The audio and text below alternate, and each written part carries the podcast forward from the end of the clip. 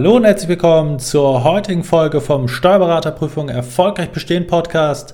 Mein Name ist Madu Steinecke und ich freue mich, dich wieder bei uns auf dem Kanal begrüßen zu dürfen. Heute haben wir für euch im Podcast eine besonders hörenswerte Tonspur eines unserer YouTube-Videos vorbereitet. Viel Spaß dabei!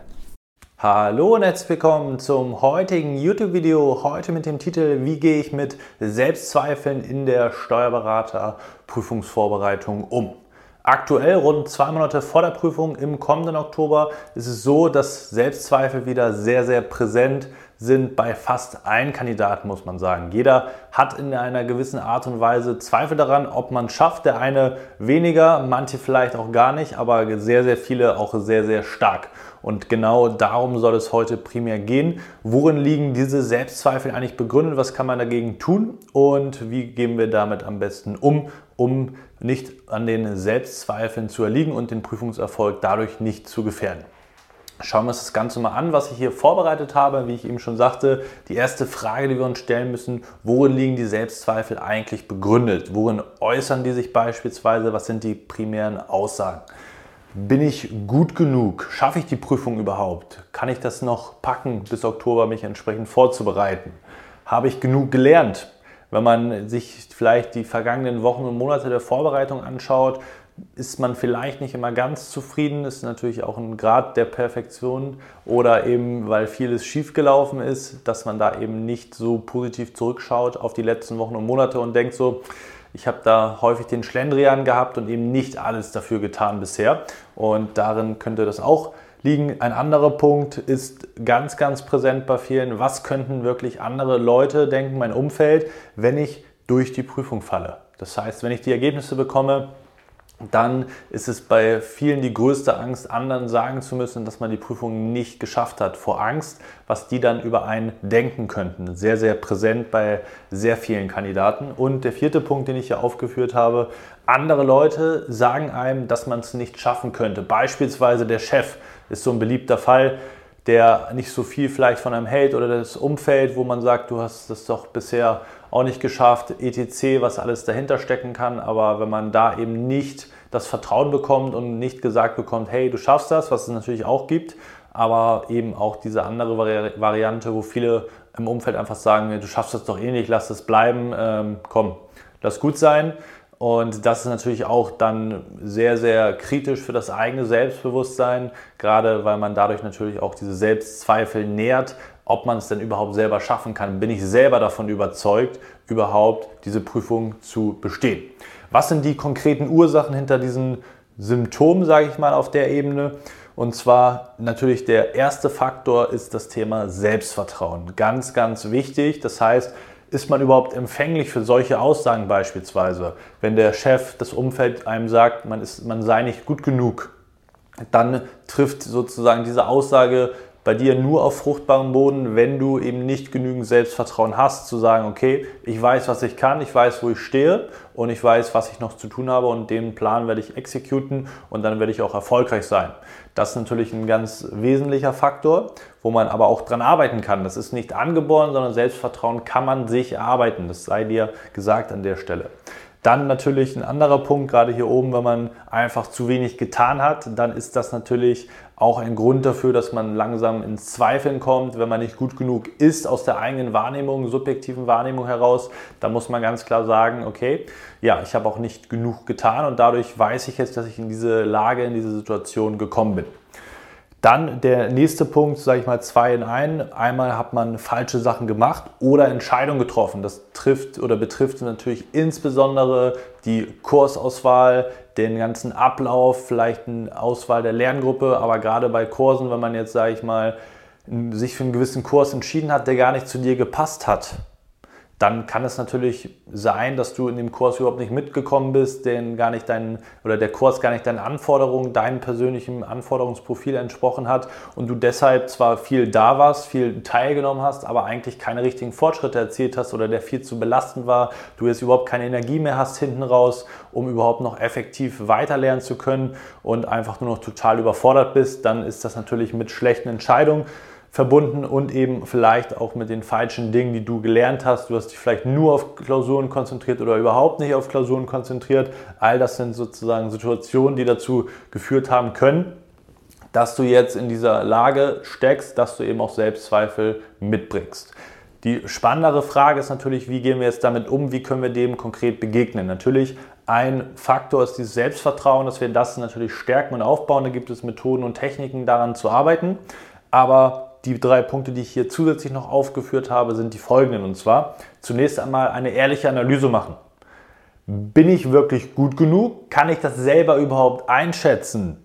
Das heißt, ein Feedback, was du bekommst, vielleicht durch dein Umfeld, was das vielleicht gar nicht einschätzen kann, oder durch eine Klausur, die nur einen ganz, ganz punktuellen Ausschnitt dir widerspiegelt und auch ganz viele andere Faktoren da noch mit reinspielen, sind aus meiner Sicht kein ehrliches Feedback. Das heißt, es ist keine ehrliche Analyse, wo stehe ich jetzt gerade. Und wenn man da einfach mal objektiv draufschauen lässt, bin ich tatsächlich nicht gut genug? Macht es überhaupt Sinn, dieses Jahr zu schreiben? Kann ich das noch schaffen mit den richtigen Methoden, den richtigen Wegen? Dann muss man ganz klar sagen, dann belügt man sich hier auch ein Stück weit selber, wenn man einfach nur ja, vor sich hin dümpelt, versucht jetzt mit irgendwie Klausuren schreiben, da noch das Nötige zu tun, damit man auch weiterhin beschäftigt ist. Aber man muss eben den Tatsachen auch einfach ins Auge sehen und schauen, okay, wenn ich teilweise nicht gut genug bin, was sind denn diese Punkte und wie kann ich die konkret lösen? Das ist natürlich ein ganz essentieller Faktor. Der zweite Punkt, ganz wichtiges Mindset, der Unterschied zwischen einer Wirklichkeit oder der Wirklichkeit, zumindest äh, der relativen, und deiner Inter Interpretation. Das heißt, all diese Punkte, da muss man sich einmal fragen, ist das ein Was ist? Also sind das tatsächliche Umstände? Es regnet beispielsweise draußen? Oder ist das deine Interpretation der Dinge? Wenn du beispielsweise jetzt hier Gefeedback bekommst, ich habe eine 5,0 geschrieben, dann ist das diese Note, die 5,0. Das, was du daraus machst, jetzt zu sagen, ich bin nicht gut genug, weil das keine 4,5 gewesen ist oder was auch immer du dir in dem Moment erhofft hast, dann ist das deine Interpretation. Und wenn du dir diesen Step bewusst machst, dann kannst du ihn auch, sage ich mal, so steuern und eben auch dahingehend verändern, dass es eben nicht in diese permanente negative Feedback-Schleife abdriftet, dass du halt sagst, okay, Note, ich bin schlecht, ich habe noch mehr Zweifel, ich schaffe das eh nicht und gehst immer einen weiter runter. Das ist diese Abwärtsspirale, von der ich auch häufig spreche, wenn du die Videos regelmäßig schauen solltest. Und das ist eben extrem gefährlich und das kann man eben unterbinden, indem man sich solche Sachen auch einfach mal bewusst macht und da eben auch äh, das Ganze unterbinden kann, was diese negativen Schleifen anbelangt. Und das gilt natürlich auch für andere Dinge. Beispielsweise, wenn jemand anders sagt, du schaffst das nicht, dann ist das erstmal die Aussage. Was du daraus machst, deine Interpretation ist das, was bei dir eventuell zu den Problemen und den Selbstzweifeln führen kann.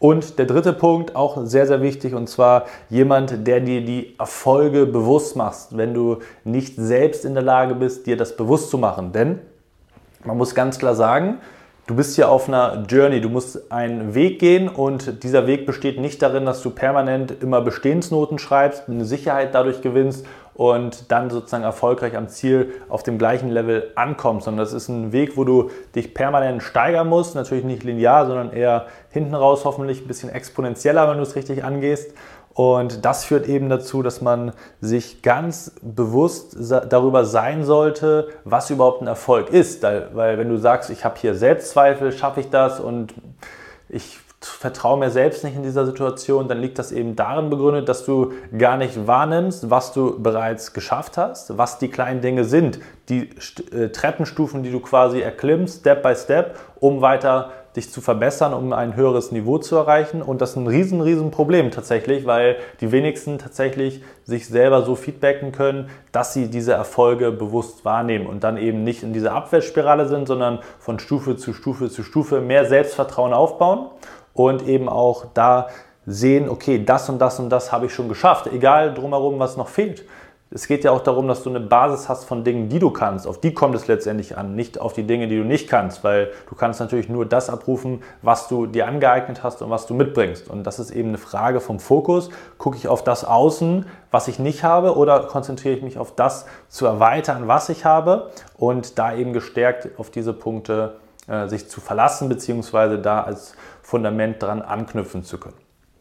Und der zweite Punkt ist natürlich auch da, das Feedback, das habe ich zwischendurch schon mal durchklingen lassen, ist immer wieder wichtig. Du gehst einen gewissen Weg, du kommst permanent ab. Wo stehst du gerade? Bin ich jetzt gerade noch auf dem richtigen Weg? Das heißt, du triffst vielleicht auch da wiederum schlechte Entscheidungen und machst Sachen wieder nicht richtig und da permanent eben in diese Spur gesetzt zu werden, zu sagen, okay, mach jetzt das, mach jetzt dies, da solltest du mal schauen, das zu vernachlässigen und sich auf das zu konzentrieren, ist eben auch ein sehr, sehr wichtiger Erfolgsfaktor, um von diesen Selbstzweifeln runterzukommen, weil wenn du permanent in dem Selbstzweifel nur damit beschäftigt bist, sozusagen mit dir selbst, mit den Zweifeln selber, kann ich das, anstatt sozusagen dich auf das Hier und Jetzt zu konzentrieren und zu sagen, okay, ich arbeite an den Dingen und versuche auf wöchentlicher Basis dort Fortschritte zu erzielen, dann sind das eben zwei verschiedene Dinge und dafür brauchst du eben jemand, der dir dabei behilflich ist, da auch in dieser Spur zu bleiben und auch dir den Weg letztendlich vorzugeben, wenn du selber keinen Plan hast, wie du die einzelnen Dinge